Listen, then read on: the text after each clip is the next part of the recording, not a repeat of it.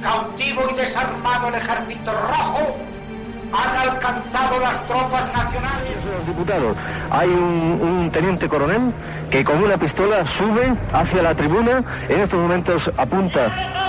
Estamos viviendo momentos muy graves para nuestra vida democrática. Y en estas circunstancias quiero dirigirme directamente a todos. de cercanías que circulaban Esto es Historias de la Historia. Dirige y presenta Fernando Lumbreras.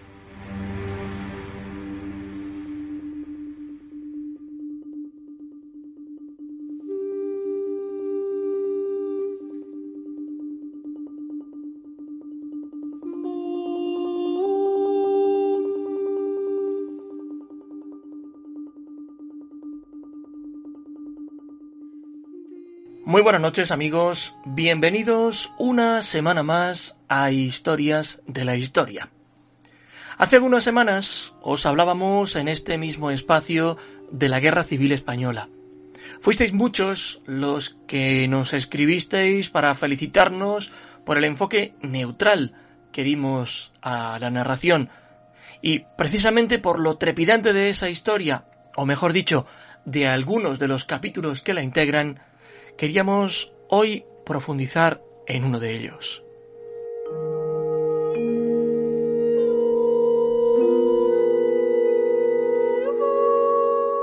Esta semana uh, os proponemos quedaros para escuchar un relato crudo y verídico. Lo haremos con nombres y fechas e igualmente vamos a ser todo lo neutrales que siempre hemos querido ser con el fin de que toméis perspectiva del hecho con vuestra propia opinión. Ya sabéis que este no es programa que tome partido por bandos ni credos. Así que limitémonos a poner en marcha los engranajes de nuestra máquina radiofónica del tiempo, como hacemos cada viernes, y viajemos hasta el año 1937. Esta noche, en Historias de la Historia, la batalla del Jarama.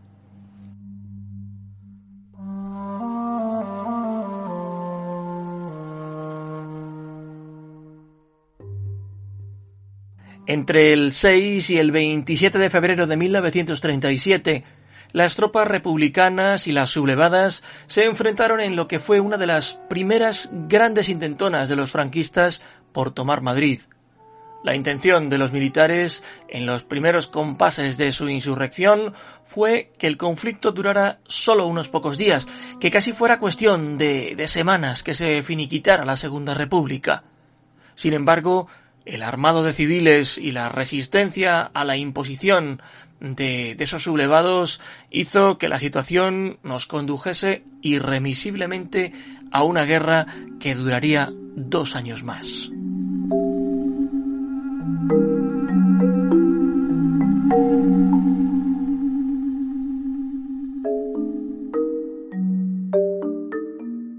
El mando de los llamados nacionales había establecido como prioridad cortar las comunicaciones de Madrid. Para ello, la prioridad era la toma de la localidad de Arganda del Rey con una gran operación militar que dejase a la capital de España aislada. La ofensiva subiría hacia Alcalá de Henares y alcanzaría así la carretera de Barcelona.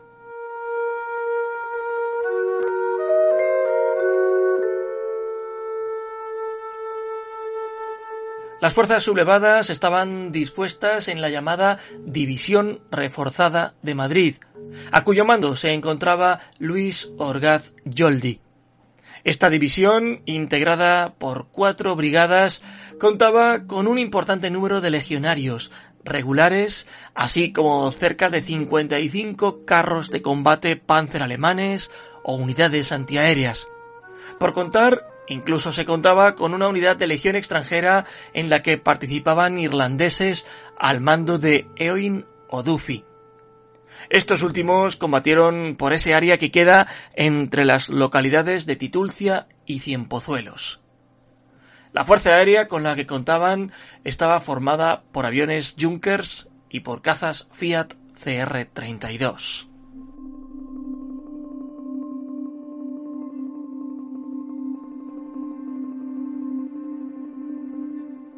El bando republicano contaba con siete brigadas mixtas, varias unidades de retaguardia, tres internacionales, 30 carros de combate y una agrupación de reserva.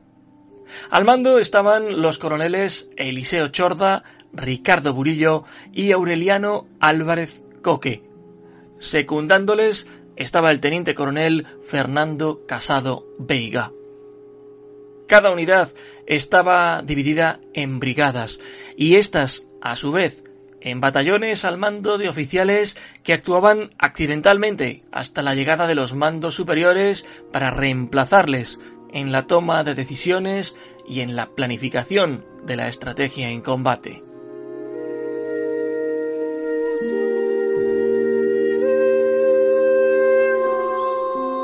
Por supuesto, contaban con aviación, varios modelos de cazas Polikarpov y aviones Tupolev. A la historia ha pasado Andrés García Calle, o como se le solía llamar, La Calle, uno de esos pilotos temerarios y habilidosos.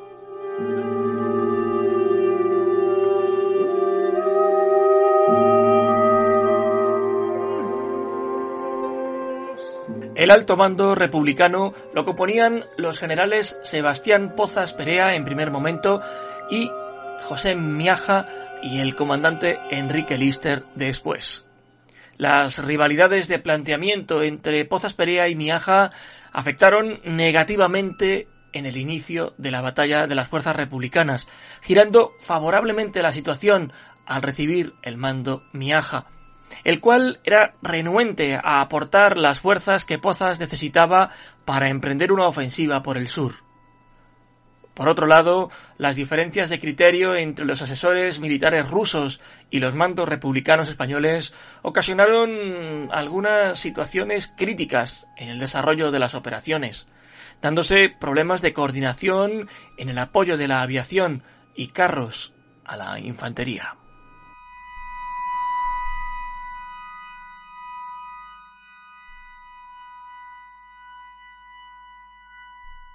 Los republicanos también sufrieron situaciones de escasez y abastecimiento erróneo de municiones en momentos cruciales debidos a la sorpresa y a la falta de planificación.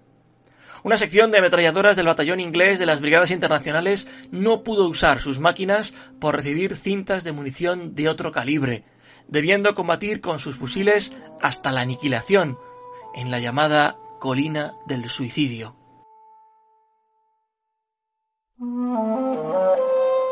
Ahora que ya os hemos contado cómo llegaron los bandos beligerantes, es hora de que os contemos cómo se desarrolló la batalla en sí misma.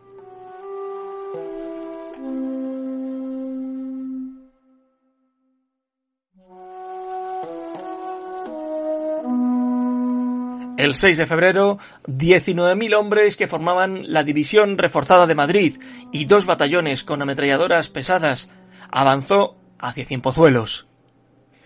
En unos primeros momentos se encontró con poca resistencia republicana, poco más de 3.000 hombres. En 48 horas los nacionales parecían dominar la situación. Y sí, digo que parecían.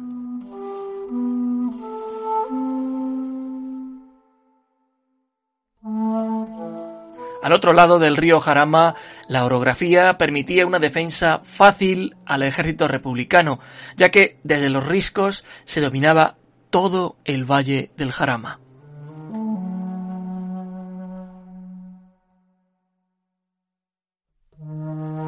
El mando republicano había acumulado fuerzas en la zona, pues tenía planeado realizar una ofensiva, pero el ataque de los rebeldes se les adelantó al no conocer bien las intenciones del enemigo, dividió sus fuerzas entre la línea del Manzanares y la del Jarama. Las brigadas internacionales todavía no estaban preparadas, sobre todo la 15, pero se les envió al frente el 7 de febrero. Algunas, como la 11, no llegaron al frente hasta el día 12.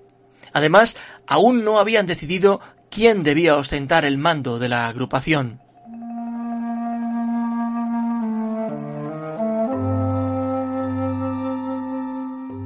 El día 11, las fuerzas sublevadas llegaron con rapidez al lado derecho de la carretera de Morata de Tajuña. Al día siguiente, ya sin la superioridad aérea, otras unidades rebeldes tomaron los puentes de Pindoque y San Martín de la Vega sobre el Jarama que los republicanos conservaban intactos para realizar su frustrada ofensiva.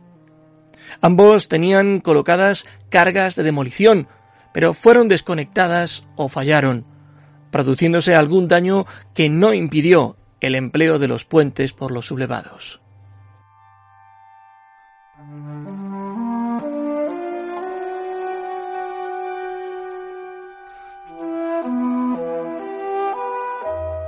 No pudiendo ocupar el puente de Arganda por la resistencia del batallón Garibaldi, las unidades rebeldes trataron de ocupar la meseta de Morata para dirigirse a Arganda, siguiendo el curso de la carretera de San Martín de la Vega a Morata. En una operación planeada por el general ruso Pavlov, tres brigadas republicanas, junto con las brigadas internacionales 11 y 15, frenaron el avance por la meseta. Los intentos de cruzar la zona continuaron hasta el día 15.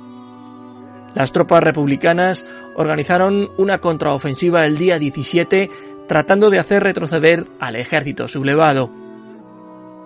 Los combates duraron hasta el 27 de febrero sin que el frente apenas se moviera, destacándose los duros combates por la cota llamada El Pingarrón, que cambió varias veces de mano y que acabó en poder de los rebeldes.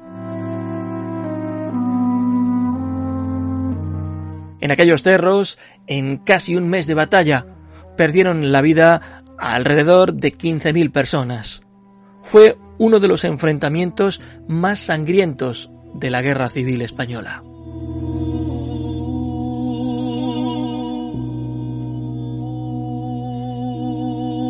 Tras la batalla, los dos bandos fortificaron sus territorios colindantes.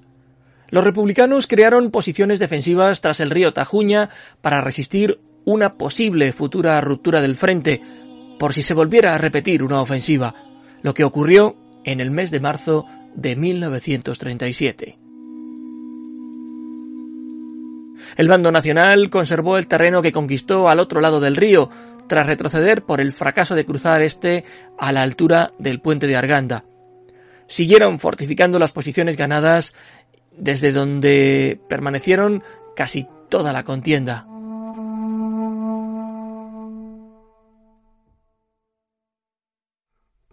El bando republicano, aunque cedió algo de terreno en la batalla, detuvo la maniobra envolvente del enemigo, pero, al igual que en la ciudad universitaria, se vio obligado a dejar una considerable fuerza para defender la zona durante gran parte de la guerra en detrimento de otros frentes.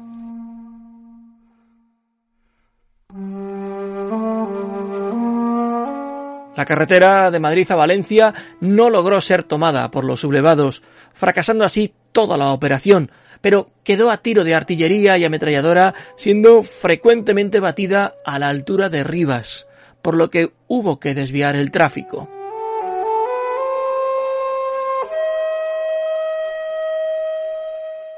La propaganda de entonces anunció a bombo y platillo que la batalla del Jarama había sido la primera en la historia en que el fascismo había sido derrotado en combate.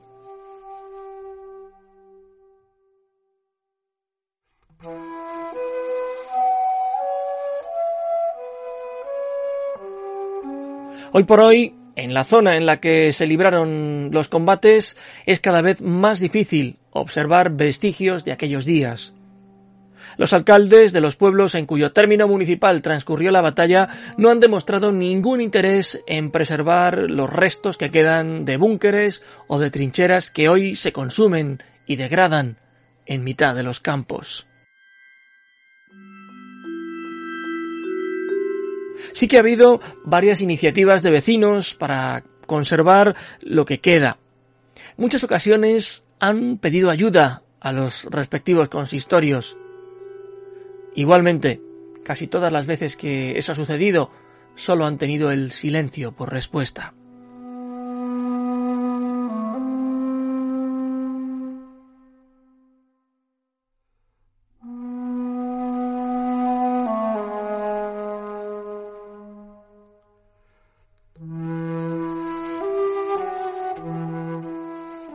Y esta es la historia de la batalla del Jarama. Así os la hemos querido contar, con los detalles, los nombres, las fechas y los enclaves que hemos podido reunir. Hemos llegado al final de nuestra cita semanal, pero como siempre me gustaría recordaros que en el portal del programa tenéis todos los podcasts de los espacios que hemos emitido anteriormente, así como un gran número de reportajes. La próxima semana es el fin de esta temporada, pero no obstante, en el verano vamos a estar acompañándoos con algunos de los mejores programas que hemos tenido.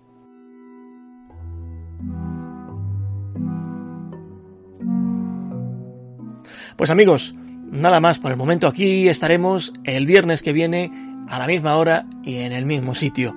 Hasta entonces, como siempre, muy buenas noches y buena suerte.